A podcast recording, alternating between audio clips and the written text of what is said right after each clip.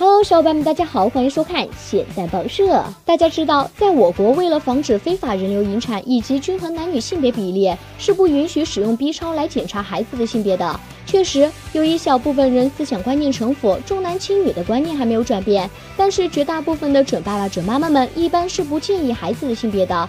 而大家一定十分好奇自己孩子的性别，好提前给孩子准备衣服和房间。其实这时我们就要注意医生的话中暗藏的玄机了。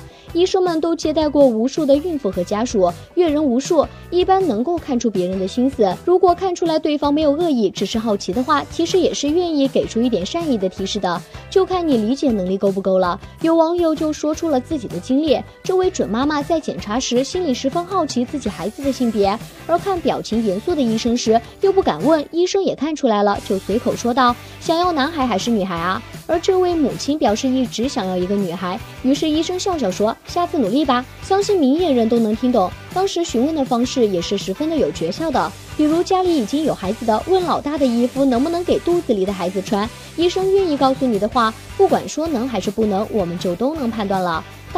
其实大家大可不必太在意孩子的性别。现在是男女平等的社会，生男生女都好的啊，所以还是让老天爷去做决定吧，我们就不要掺和了，好吧？希望地球人不断的作妖，让我们继续吐槽。世界如此枯燥，新闻也需要请大家不断关注。你是在等什么呢？